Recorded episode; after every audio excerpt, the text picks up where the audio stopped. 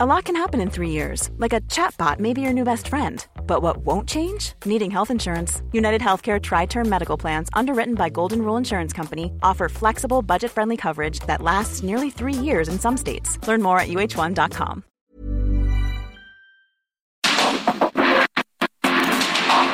Porque el mundo actual no se entendería sin la economía, las finanzas y los negocios. Acompaña a Mario Maldonado, el columnista de negocios más joven y objetivo del periodismo financiero en su programa. Bitácora de negocios.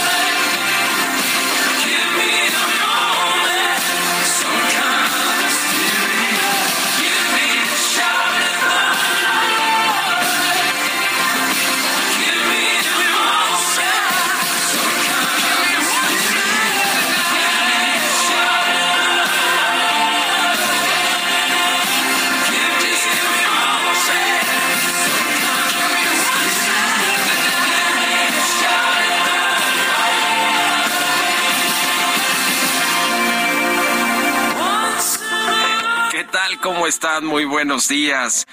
Bienvenidos a Bitácora de Negocios. Yo soy Mario Maldonado y qué gusto me da saludarlos en este martes 4 de abril del 2023.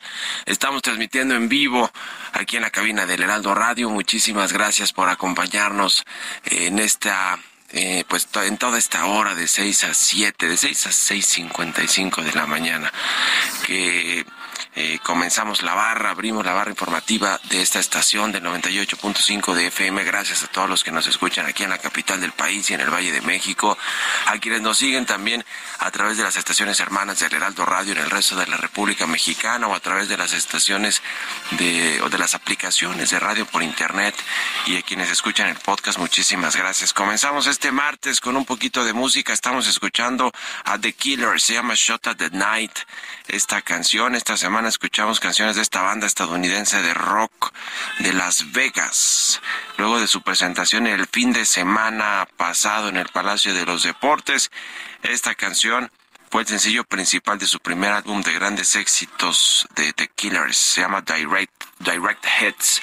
Y bueno, pues la vamos a estar escuchando aquí en Bitácora de Negocios. Y le entramos a los temas, le entramos a la información. Vamos a hablar con Roberto Aguilar, lo más importante de los mercados financieros. Petróleo modera su alza y los inversionistas evalúan demanda y efecto inflacionario crisis bancaria de Estados Unidos continúa y tendrá efectos durante este año. También Virgin Orbit Holdings de Richard Branson, este multimillonario australiano, se declaró en quiebra. Así las cosas con esta empresa de Richard Branson. Vamos a platicar de esto con Roberto Aguilar. Vamos a hablar también, como todos los martes, con Ernesto O'Farrill un fuerte mensaje de ortodoxia en los precriterios 2024. Vamos a seguir analizando estos precriterios de política económica de la Secretaría de Hacienda para el próximo año, el cierre del sexenio del presidente López Obrador y también los ajustes que se hicieron para este 2023 que fueron pues menores, ¿eh? mínimos los ajustes de todos estos indicadores eh, y proyecciones que tiene la Secretaría de Hacienda y Crédito Público. Vamos a eh, platicar también eh, o a transmitir una entrevista que hablamos ayer con Jonathan Heath, el subgobernador del Banco de México, sobre varios temas que tienen que ver, por supuesto, con la inflación, con las tasas de interés, con la Reserva Federal de los Estados Unidos, con la crisis de algunos bancos eh, en Estados Unidos, la quiebra del Silicon Valley Bank y otros, y el posible contagio para el sistema financiero internacional y obviamente para México y también la recesión en Estados Unidos le va a alcanzar a México, le va a pegar, dice Jonathan Heath, que pues quizá México la pueda librar. Interesante lo que nos comentó ayer el subgobernador de Banco de México, lo vamos a platicar. Aquí también vamos a presentarle lo más importante de una entrevista que tuvimos ayer en las noticias de la mañana con Marcelo Ebrard, el canciller mexicano pues no solo sobre sus aspiraciones para ser candidato a la, a la presidencia de la República, candidato de Morena a la presidencia de la República, sino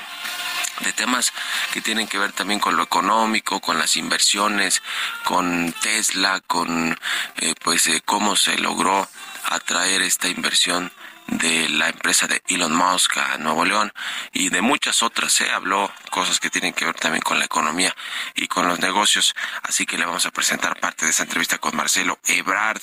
Y bueno, también hablando de Tesla caen sus acciones, cayeron las acciones de esta empresa de Elon Musk en este, la sesión de este lunes después de que las entregas pues de autos eléctricos en el primer trimestre eh, pues no fueran las esperadas por el mercado. Le vamos a entrar a todos estos temas aquí en Bitácora de Negocios, así que quédense con nosotros en este martes 4 de abril. Vámonos al resumen de las noticias más importantes para comenzar este día con Jesús Espinosa. Yeah.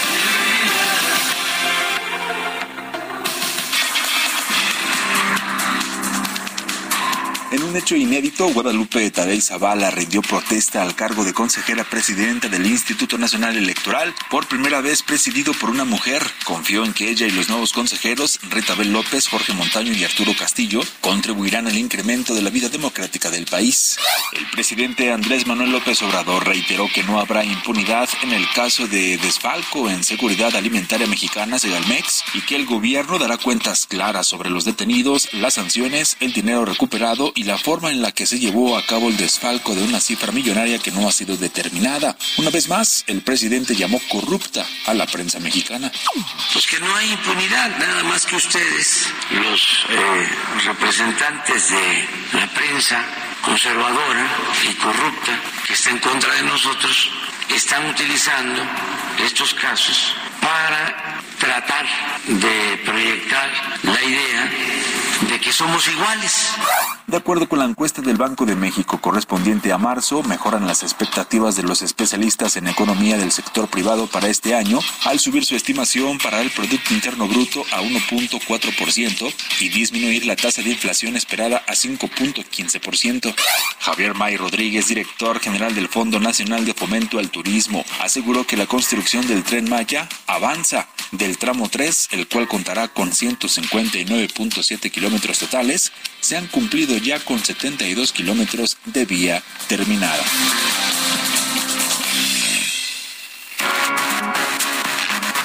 El editorial. Oiga, el peso mexicano está fortachón. Bueno, ayer, ayer no le fue tan bien. Eso sí, en la jornada el cierre perdió frente al dólar, pero sí terminó el primer trimestre como la moneda emergente con el mejor desempeño de, pues de todas prácticamente. ¿Y a qué se debe esto? Un poco de lo que platicamos con Jonathan Heath ayer, a, eh, pues eh, al aumento de las tasas de interés, a este diferencial de tasas, eh, que pues la tasa efectiva más o menos es de cerca de 6%. Ayer hacía precisamente en nuestra entrevista y después en su cuenta de Twitter una analogía o, más bien un digamos un cálculo de cuál es realmente el diferencial que tiene México en términos de pues eh, respecto de otras eh, de la tasa de interés de Estados Unidos y demás. Y pues hablaba de que es bastante amplio. Entonces México está atractivo para los inversionistas extranjeros y por eso el peso sigue apreciándose. Eh, la moneda mexicana acumuló una apreciación de 8.06% en el primer trimestre del año. Y ya le decía, ocupó el lugar número uno de apreciación en una canasta de 23 divisas, arriba del peso chileno, arriba del peso colombiano, del real brasileño, de la corona checa, de la rupia, de Indonesia, del peso filipino, en fin, que también se apreciaron. Y les le ha ido muy bien al, al peso, siempre y cuando el Banco de México ha sido la clave, mantenga estos, este diferencial de tasas que por lo menos están 6.25 puntos, 625 puntos base, ese es el diferencial de tasas y pues eso hace que los inversionistas les siga siendo muy atractivo estar en los bonos mexicanos y en la inversión de cartera que tienen en nuestro país. Así que felicidades al peso, pero no hay, no hay que echar las campanas al vuelo. Y como pues hemos dicho aquí varias veces, un peso fuerte ya no significa que la economía está fuerte. ¿eh? Ya hay muchos otros indicadores que más bien reflejan la realidad económica de México. ¿Ustedes qué opinan? Escríbanme en Twitter, arroba Mario Mal y en la cuenta arroba Heraldo de México. Radar Económico. Ernesto Farril ya está con nosotros como todos los martes. ¿Cómo te va, mi querido Ernesto? Buenos días. Mario? Muy buenos días a todos. Pues eh, lo que está sucediendo con los precriterios de política económica del 2024. ¿Cómo los viste? Los que publicó Hacienda, pues siempre muy optimistas, ¿no? Y también incluso los ajustes que hizo para este año.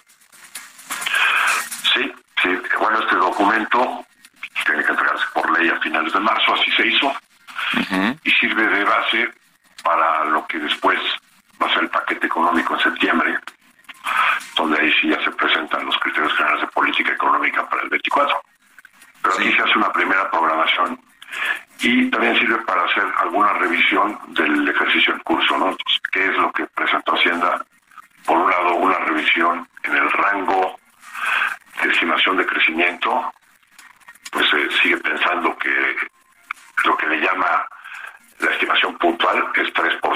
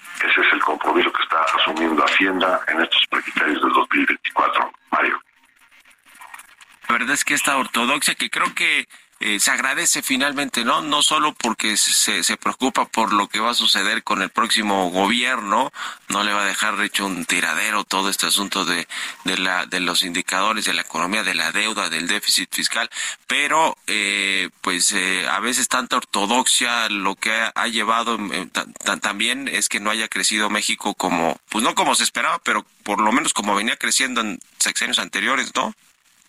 Así es. El sexenio anterior se confiaron en las reformas estructurales que eso nos iba a hacer crecer. Este sexenio, hoy en día, se están confiando en el fenómeno del nearshoring, uh de la inversión de relocalización de plantas. Ahora, eh, todo esto está programado en base a un supuesto de que la economía de Estados Unidos no caiga en una recesión. Si la economía de Estados Unidos cae en una recesión, me parece que estas metas se van a complicar bastante. Te tendrán que hacer muchos ajustes ya para septiembre cuando se entregue el presupuesto o el paquete económico. Gracias, mi querido Ernesto. Un abrazo. Gracias a ti, Mario. Muy buenos días. Un buen día. Es Ernesto Farril y escribe eh, todos los lunes en el periódico El Financiero hecho en ojo a su columna. 6 con 20, vámonos a otra cosa. Economía y mercados. Roberto Aguilar ya está aquí en la cabina del Heraldo Radio. Mi querido Robert, ¿cómo te va? Buenos días. ¿Qué tal, Mario? Me da mucho gusto saludarte a ti y a todos nuestros amigos. Fíjate que se calmó el tema del petrolero. Sigue subiendo, siguieron subiendo los precios luego de un repunte de 6% en promedio el día de ayer. Pero ahora las acciones están subiendo y lo que está preocupando, Mario, son los riesgos de un repunte de la inflación. Y esto, pues obviamente, al encarecimiento de los energéticos. Sin embargo, también una desaceleración mayor de la economía, un bache nuevamente eh, al que se enfrente, pues también perjudicaría la demanda del petróleo. Así es que vaya encrucijada que está viviendo el mercado petrolero y sus implicaciones que tiene en la economía mundial. Y de hecho también Estados Unidos y la Unión Europea pues están trabajando de manera conjunta para evitar esta manipulación, dicen ellos, del mercado petrolero, porque bueno, pues obviamente la OPEP Plus, detrás de ella también está Rusia y que bueno, pues dirime ahí, tiene una eh, situación mucho más complicada en términos geopolíticos con Estados Unidos. También te platico que la crisis bancaria de Estados Unidos precisamente continúa y tendrá efectos durante años. Esto consideró el consejero delegado de JP Morgan, que es el mayor banco de Estados Unidos, Jamie Dimon, que bueno, pues sabes que es una voz influyente en los mercados y él dice que la crisis actual aún no ha terminado, incluso cuando haya quedado atrás habrá repercusiones por varios años. Esto lo escribió justamente en el mensaje anual que acompaña los resultados de JP Morgan. Además dijo que no, esto no se parece en nada a 2008 y no está claro cuándo terminará la crisis actual. Ha provocado mucho nerviosismo en el mercado y claramente causará cierto endurecimiento de las condiciones financieras a medida que los bancos y otras entidades de crédito se vuelvan más conservadoras. Pero por el otro lado, la secretaria del Tesoro de Estados Unidos Justamente Janet Yellen dijo que las salidas de depósitos de los bancos pequeños y medianos estaban disminuyendo, pero que observa que la situación de cerca y no está dispuesta a permitir que se desarrollen corridas contagiosas. Al mismo tiempo, la Corporación Federal de Seguros de Depósitos de Estados Unidos inició la venta de una cartera de préstamos de Signature Bank, otro de los bancos involucrados en esta situación, que suma cerca de 60 mil millones de dólares. Y bueno, un tropiezo para este Richard Branson Que en su momento, Mario, coincidirás, pues justamente era un empresario muy visionario, era como el Elon Musk de hace 10, 15 años, Richard Branson, y ahora pues acaba de anunciar que esta empresa Virgin Orbit, que se dedica justamente al lanzamiento de satélites, pues se declaró en quiebra y esto en bancarrota, justamente se acogió al capítulo 11 de la ley de quiebras de Estados Unidos al no poder conseguir dinero para retomar el lanzamiento fallido de un cohete en enero. También interesante lo que hubo una entrevista que le hizo justamente Reuters a Bill Gates, este empresario hoy pues volcado a la parte justamente de apoyo a la sociedad, pues dice que los llamamientos a detener el desarrollo de la inteligencia artificial no van a resolver los retos que tenemos por delante. Y esto en respuesta justamente a esta carta que Elon Musk y otras mentes brillantes de la inteligencia artificial, artificial pues dieron a conocer para que justamente se hiciera una pausa en el desarrollo de la inteligencia artificial. El tipo de cambio comentabas en tu editorial, pues nos duró poco, está cotizando en 18.02 y con esto tenemos todavía una ganancia anual arriba del 7%. Y la frase, la frase del día de hoy, permanecer en el mercado es mejor que intentar acertar los tiempos del mercado. Esto lo dijo en su momento Ken Fisher. Buenísimo, gracias Robert y nos vemos a ratito en la televisión. Gracias Mario, muy buenos días. Roberto Aguilar, síganlo en Twitter, Roberto AH, son las seis con veinticuatro minutos, casi 25, vámonos a la pausa y volvemos aquí a Bitácora de Negocios.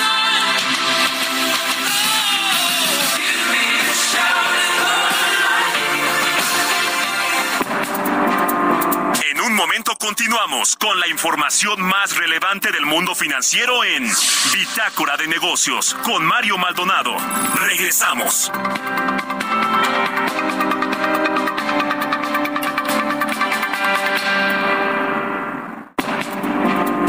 Estamos de vuelta en Bitácora de Negocios con Mario Maldonado.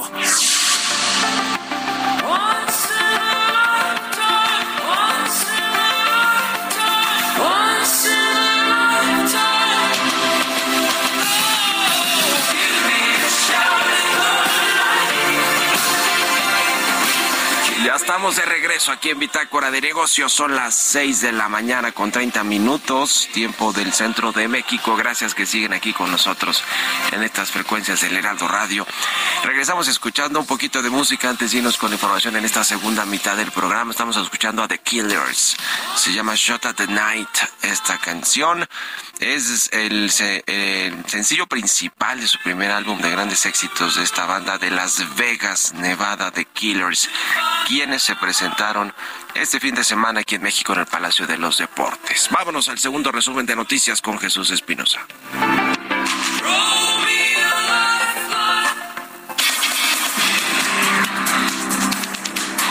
El secretario de Gobernación, Adán Augusto López, nombró como titular de la Subprocuraduría de Asesoría y Defensa del Contribuyente a Armando Ocampo Zambrano.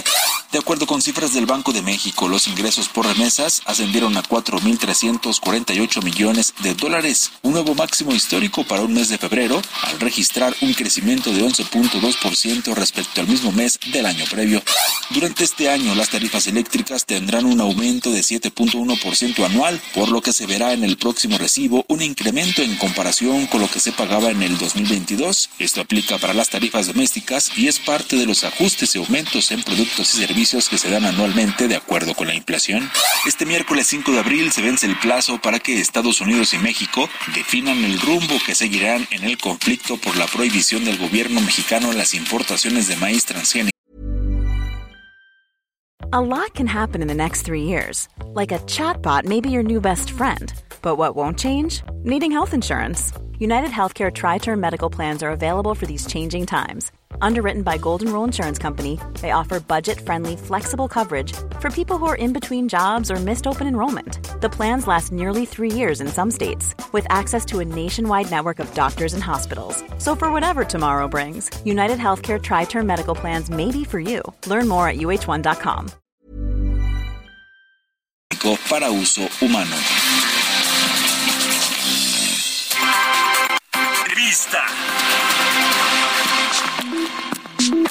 Mm-hmm. Y ya le decía ayer platicamos con el subgobernador del Banco de México, Jonathan Heath, sobre varios temas, además de la inflación, que es el mandato central del Banco de México, eh, a través de la política monetaria, tratar de contrarrestar la alta inflación que ciertamente tenemos todavía en México, y de otros temas de Estados Unidos, la política monetaria de la Reserva Federal, la recesión en Estados Unidos y el contagio a México, también lo que sucede con los bancos allá en los Estados Unidos y en Europa. Temas interesantes que tocamos con Jonathan Heath. Vamos a escuchar parte de esta entrevista ayer con el subgobernador del Banco de México. Vamos a platicar más de este tema y me da mucho gusto saludar a Jonathan Heath. Él es subgobernador del Banco de México. Subgobernador, muy buenos días y gracias por estos minutos. ¿Qué tal? Muy buenos días. Una decisión unánime eh, del Banco de México aumentar 25 puntos base la, tasa de interés para combatir la, inflación. ¿Cuáles son los riesgos que hay todavía en, en el tema de los precios, eh, subgobernador? Bueno, yo creo que el riesgo número uno es la, misma persistencia de la inflación, lo que en otras épocas llamábamos la inercia inflacionaria, que simplemente pues, se están aumentando los precios por, por aumentar, y ya no porque hay un verdadero empuje en los costos. Hemos visto ya en el, en el margen una disminución en la gran mayoría de las presiones globales, de lo que venía de afuera creo que el reto más importante de aquí en adelante es más bien ahora sí presiones ya internas propios del país, ya no de los que vienen de allá afuera. Y ahí está el reto pues también de la inflación subyacente, de lo que tiene que ver con productos, por ejemplo, agropecuarios que son volátiles, el tema de los de los combustibles, eh, etcétera. Eh, ¿Cuál es, eh, digamos, en, términos de, los, los, productos y lo que sucede con el mercado interno, lo que más preocupa? Porque pues hay un acuerdo, se supone, con productores, por, con, comerciantes, con cadenas de autoservicio, este famoso PASIC, para evitar que se eh, pues se disparen los precios de productos, pero parece que no ha funcionado del todo, subgobernador. Ahorita en el, en el margen lo que más nos ha ayudado son los precios agrícolas y los energéticos que conforman la parte que llamamos no subyacentes. No subyacentes, sí, correcto. bajando en una forma importante. Incluso la inflación de marzo que se va a dar a conocer esta semana seguramente ya va a mostrar una tasa por debajo del 7%, justamente gracias a, menos presión por el lado no subyacente. Sin embargo, lo que más nos preocupa dentro de, la parte subyacente, que es la que más está, mostrando señales de persistencia, son dos partes. Primero, los alimentos, los precios de los alimentos procesados, porque es lo que más afecta a todos, es lo que más afecta a las clases menos protegidas, este, es lo que más estamos viendo, tiene un peso mucho más mediático, y eso es lo que más ha estado jalando prácticamente todos los demás precios. Y lo que nos ha preocupado ahora, ya en estos últimos meses, es el incremento en los precios de los servicios, que no son comerciales. Por lo tanto, no podemos echarle la culpa a la inflación global o por otro lado, y que su formación obedece más a factores ya internos aquí del país. hay que tener un poquito de cuidado porque el PASIC está señalando algunos precios muy específicos que no necesariamente nos va a captar el índice nacional de precios al consumidor. Para poder ver el progreso del PASIC hay que utilizar los datos de, la Procuraduría del Consumidor más que de La Secretaría de Hacienda en estos precriterios de política económica que ajustó hace unos días dice que la inflación de México, la inflación general va a acabar eh, este año con un 5, una tasa de 5%, todavía pues no dentro del, del, rango objetivo que tiene el Banco de México. Eh, sobre esta, sobre esta eh, expectativa, proyección, ¿qué nos comenta, subgobernador? Pues está muy en línea con el consenso de mercado, está más o menos en línea incluso con nuestras propias predicciones. Nosotros pensamos que sí vamos a ver una clara tendencia a la baja de la inflación y a partir de estos meses, eh, llegando al 5% para fines de este año, eh, pero es una trayectoria, yo diría, pues sí, se va a prolongar va a ser difícil, va a enfrentar muchos, muchos riesgos y pues obviamente pues vamos a estar muy, atentos, pero sí creo que podemos tener esa trayectoria a la baja. O, ojalá que pudiera llegar por debajo del 5% para el fin de año, pero pues como hay mucha persistencia, pues este, con el 5% ya lo veríamos por, por, por buen encaminado.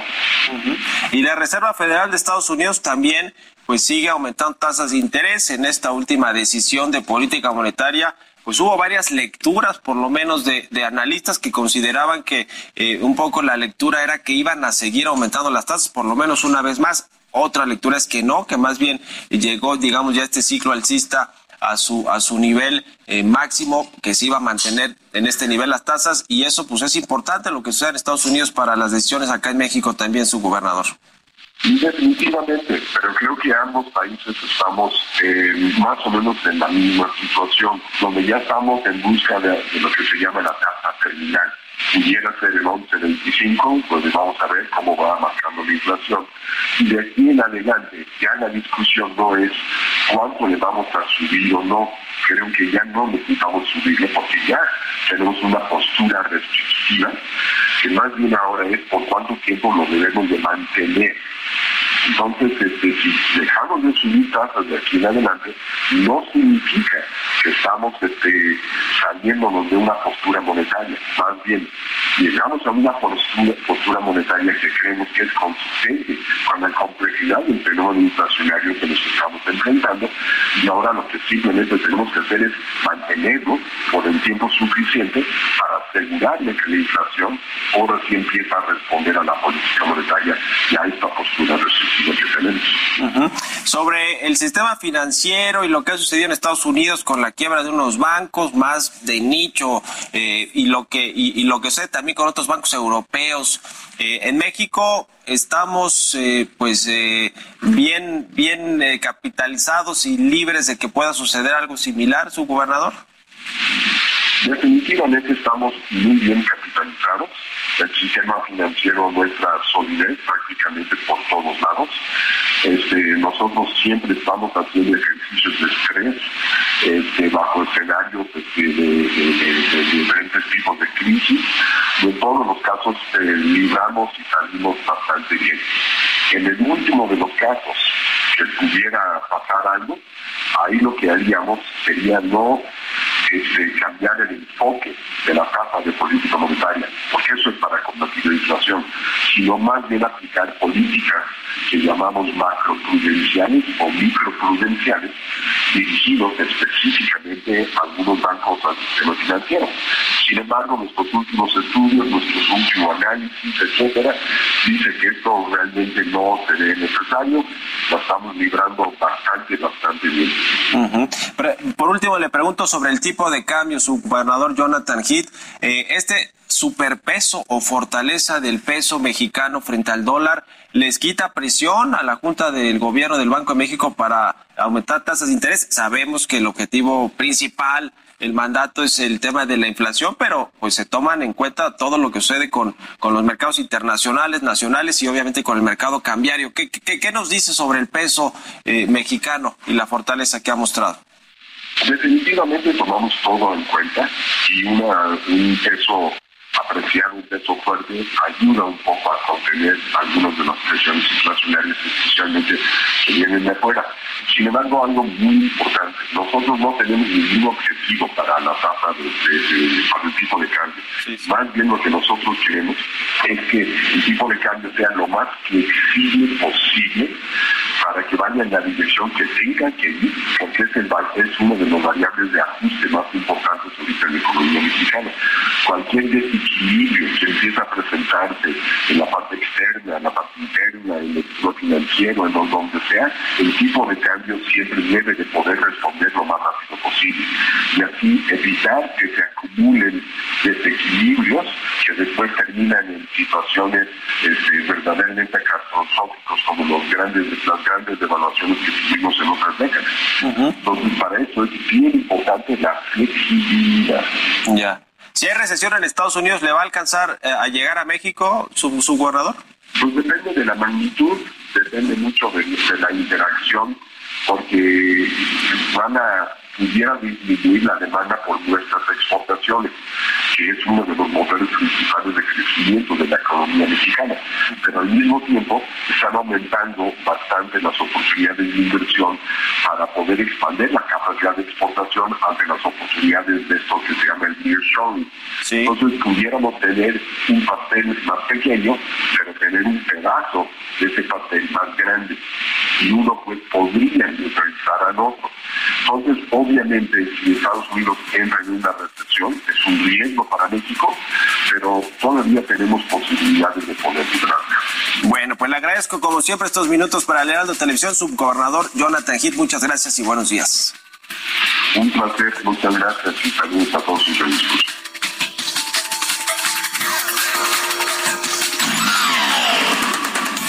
Mario Maldonado en Bitácora de Negocios.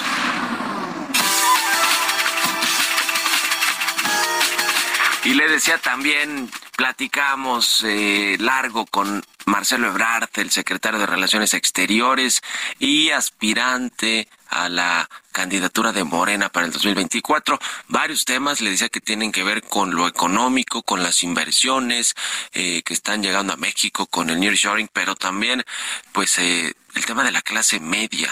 ¿Qué hacer con la clase media para que la pues eh, pobreza extrema, la pobreza que hay en México, pueda transitar, pueda tener esta movilidad hacia la clase media, lo que sucede con los programas sociales y también los temas de migración, ¿eh? ahora con estos 39 migrantes que perdieron la vida en un centro del Instituto Nacional de Migración en Ciudad Juárez, Chihuahua. Vamos a escuchar parte de lo que eh, fue esta entrevista ayer en Noticias de la Mañana con el canciller Marcelo Ebrard. Y me da mucho gusto recibir en este estudio del Heraldo Televisión al secretario de Relaciones Exteriores, Marcelo Ebrard, quien presentó su libro recientemente, El Camino de México, en el cual pues hace un repaso por su experiencia que tiene en sus más de 40 años como funcionario público. Y vamos a hablar también de temas que tienen que ver con la política exterior. Bienvenido, canciller, muy buenos días. Buenos días, Qué Mario. Gusto saludarlo. Un saludarte. Y gracias, y gracias por haber eh, venido aquí al buen estudio. Día, buen día a todas y a todos. Mm, El Camino de México, 42 años de servicio público, de los cuales 40 de conocer a Andrés Manuel López Obrador, ¿o cuántos? Llevo, bueno, de conocer más o menos 23, 25 años, sí. Ujú, Andrés Manuel López Obrador. Eh, lo conocí ahí, el relato cómo. Y más que un recuento así biográfico aburrido, comento lo que es relevante, o sea, qué es lo que has hecho en tu vida que pueda ser relevante o pertinente, qué causas has defendido, aciertos, fracasos, dificultades, eh, alcances, etcétera. To- todo está eh, platicado de esa forma también, quién influyó en mí, por qué estoy en esto, mi familia, dónde nací. Todo lo que pienso yo que es importante que se conozca. En primer lugar es un ejercicio de eso, de, de compartir pues, quién eres, ¿no? Sí, sí, Como hombre público. Entonces llevo 42 años, soy fácil, pero sí es toda una vida, en tareas públicas y a nosotros nos define lo que has hecho más que lo que has dicho. Y ahí está, todo. No eludo ningún tema. Línea 12, News Divine, la persecución sexenio anterior, eh, en fin, temas a favor, temas en contra, todo trato de abordarlo en un ejercicio de honestidad y también de humildad. No es, no, no soy soberbio, nunca he sido ni seré. Temas polémicos, este, espinosos que, que, que pasaron también, que como cualquier político o funcionario público, pues hay Pues, eh, siempre asuntos al, al, Yo al pienso, margen de todo, ¿no? Sí, yo pienso que, que tienes que decir qué causas defendiste. Por ejemplo, cuál fue mi rol en Fobaproa o en la reconstrucción de la Ciudad de México. Fue mi primer trabajo. Ujú, sí, sí, Andar recorriendo la calle. Eh, ¿Cómo conocí a Andrés Manuel? ¿Por qué decidí apoyarlo? ¿En razón de qué? ¿Y cómo hemos trabajado estos 23 años ya? Es un largo periodo. También lo que fue la época en la que estuve en el gobierno de la ciudad, que trabajé muy cerca de Manuel Camacho Solís. Sí, sí. Y lo que he aprendido ahora también en, en la Secretaría de Relaciones Exteriores, lo que he visto, lo que he sacado de conclusión, que puede ser importante para el futuro de México. Por último, planteo de manera relevante hacia dónde debe ir nuestro país según mi punto de vista. Tienes una gran oportunidad enfrente y podemos hacer que crezca la clase media mexicana para que sea la mayoría de la población. Eso es lo que comento ahí. Este asunto del proyecto político y sobre todo de la continuidad con cambios, que por cierto también otro de los aspirantes ya utilizó esa, esa frase de continuidad con cambios, es decir, mantener las estructuras básicas, los pilares de esta autodenominada cuarta transformación, pero con ajustes y yo creo que uno de esos importantes es el enfoque a la clase media, ¿no? ¿O, de qué se trata? El, objetivo final que tienes, el objetivo final que tiene todo lo que vayamos a hacer es que crezcas más rápido, que suban los salarios, o sea, los ingresos reales de la gente, y por lo tanto que la clase media crezca y desplace a la extrema pobreza. Es decir, que quienes están en pobreza o precariedad tengan la posibilidad de pasar a formar parte de lo que llamaríamos la clase media.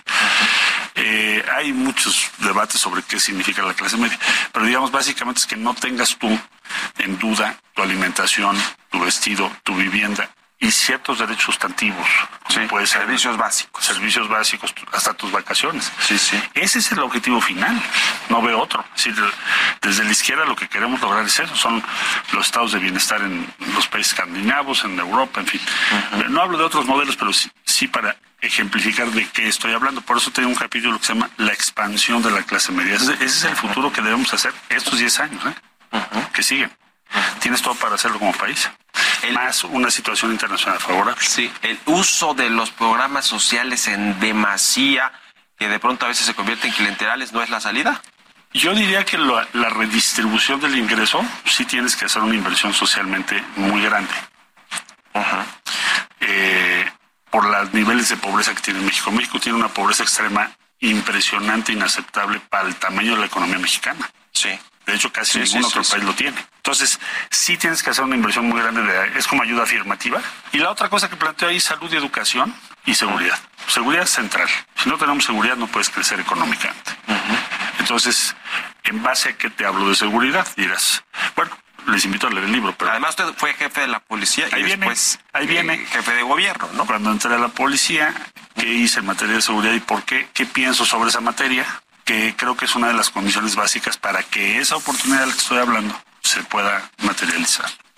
Ahí está. Ahora quiero aprovechar también para hablar del tema de lo que tú te dedicas ahora como canciller, las relaciones exteriores eh, pesan también en una decisión de, un aspirante. A ver, pienso en Estados Unidos, pienso en, las relaciones con otros países. Yo creo que ellos no, ellos no, van a, ellos no juegan aquí, pero el networking que, se que yo he podido hacer sí creo que sea un factor importante a tomar en consideración para quienes van a dar su opinión. Porque vamos, la clave de estos próximos años es que tengas un flujo de inversión a gran escala en México. Y para eso necesitas no solo organizar al gobierno para eso, sino tener un networking Buena de confianza con muchas gentes que te vaya, no quiero decir que nada me la tenga yo, no soy soberbio, ¿no? Pero sí te lleva tiempo hacerlo. Te puede llevar dos, tres años crear una base de confianza de ese tamaño. Además, ya muchos años de trabajo con ellos. Si hay un país globalizado o con muchos tratados y somos nosotros es México, ¿no? Pues somos el más abierto al mundo. Me lo dijo ahora Elon Musk. Sí. Dijo, Elon... Ah, porque es otra historia. Eh, muchos de los CEOs han revalorado a México después de la pandemia. Elon Musk me habló a mí en la pandemia porque le habían cerrado varias plantas. México tratamos de resolverlo, de ayudarlo, en fin. Somos reliable. Somos un país confiable como socio.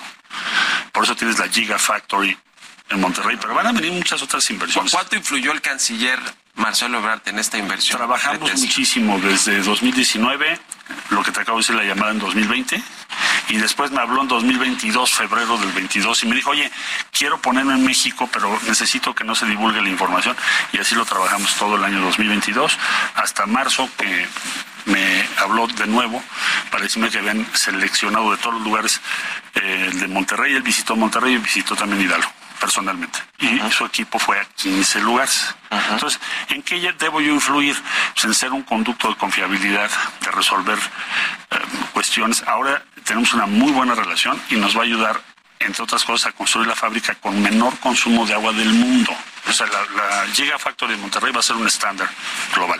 Va a ser el Leeds en, agua, ¿no? Consumo de agua. Entonces, eso mismo te puedo decir con muchas empresas. es lo mismo con Sempra, fue igual con Jeff Martin o Larry, eh, Fink. Larry Fink de, BlackRock, es un buen amigo mío también. Ya. Y la última, el tema de los migrantes. 39 migrantes muertos en una estación del Instituto Nacional de Migración en Ciudad Juárez, Chihuahua. Y dice el secretario Dan Augusto López, pero es que hubo un acuerdo, un decreto que le trasladamos la política migratoria a, la Cancillería. ¿De, quién es la responsabilidad? No le entro yo a eso. eso. Se me hace. El tema primordial aquí es: estamos indignados. Es una instalación oficial del gobierno. No depende de relaciones exteriores. Pero de todas maneras eso no quita que esté yo indignado y preocupado. Entonces, ¿qué hemos hecho por lo pronto? Apoyar a las familias que resultaron afectadas, porque esa es mi tarea. Te estoy hablando de Guatemala, El Salvador, Honduras, Colombia y Ecuador, fue una persona eh, que resultaron afectadas. Entonces, eh, ahora estamos en el traslado de los familiares y desde luego apoyando a Rosa Isela, la secretaria de Seguridad, que pues, está a cargo de lo que va a ser la investigación. Ya están detenidas varias personas responsables de estos hechos, que México no puede ni debe tolerar. Van, van a llegar a las últimas instancias con altos funcionarios también. Con quien sea responsable, todos los que sean responsables, pero no la, no la politiquería, la responsabilidad derivada de tus hechos. Bueno, pues gracias, canciller. ¿Y cómo van las ventas del libro hasta ahora? Pues creo que van muy bien. Vamos en primer lugar. Bueno, pues ahí está, El Camino de México. Ahí estamos a sus órdenes. Muchas gracias, por haber venido, canciller. Aquí muy bien. Historias empresariales.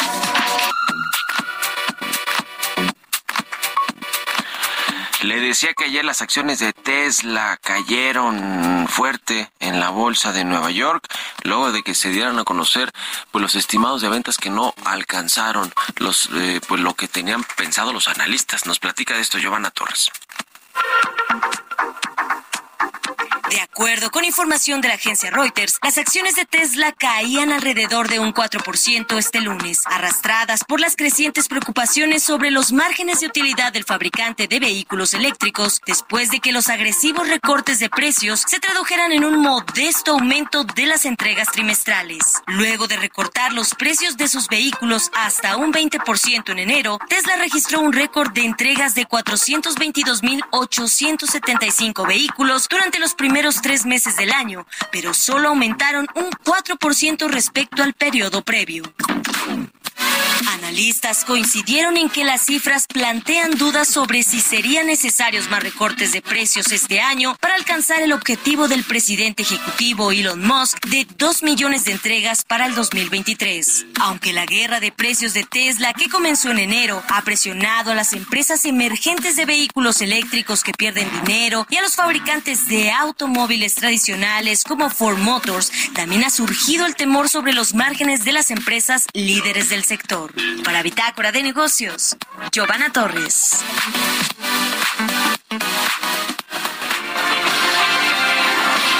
Se acabó el programa. Gracias por habernos acompañado aquí en Bitácora de Negocios. Se quedan con Sergio y Lupita. Nosotros nos vamos al canal 8 de la televisión abierta a las noticias de la mañana y nos escuchamos aquí mañana tempranito a las 6. Muy buenos días.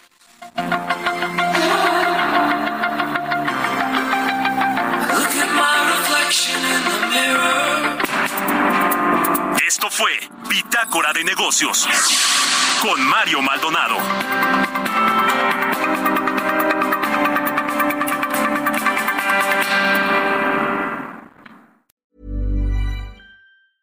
Hi, my name is Danny Pellegrino from Everything Iconic, and I'm excited to talk to you about Club Med. Club Med operates beach and mountain resorts and is the best all inclusive getaway for families. They have Club Med Punta Cana, their flagship family resort, and many other options in Mexico, the Caribbean, and around the world. Club Med are the pioneers of the all inclusive concept, which is the best way to vacation. Great for families, groups, or even solo travelers looking for land and water sports, delicious food food, and a place to make unforgettable memories. Visit clubmed.us, call 1 800 Club Med, or your travel advisor.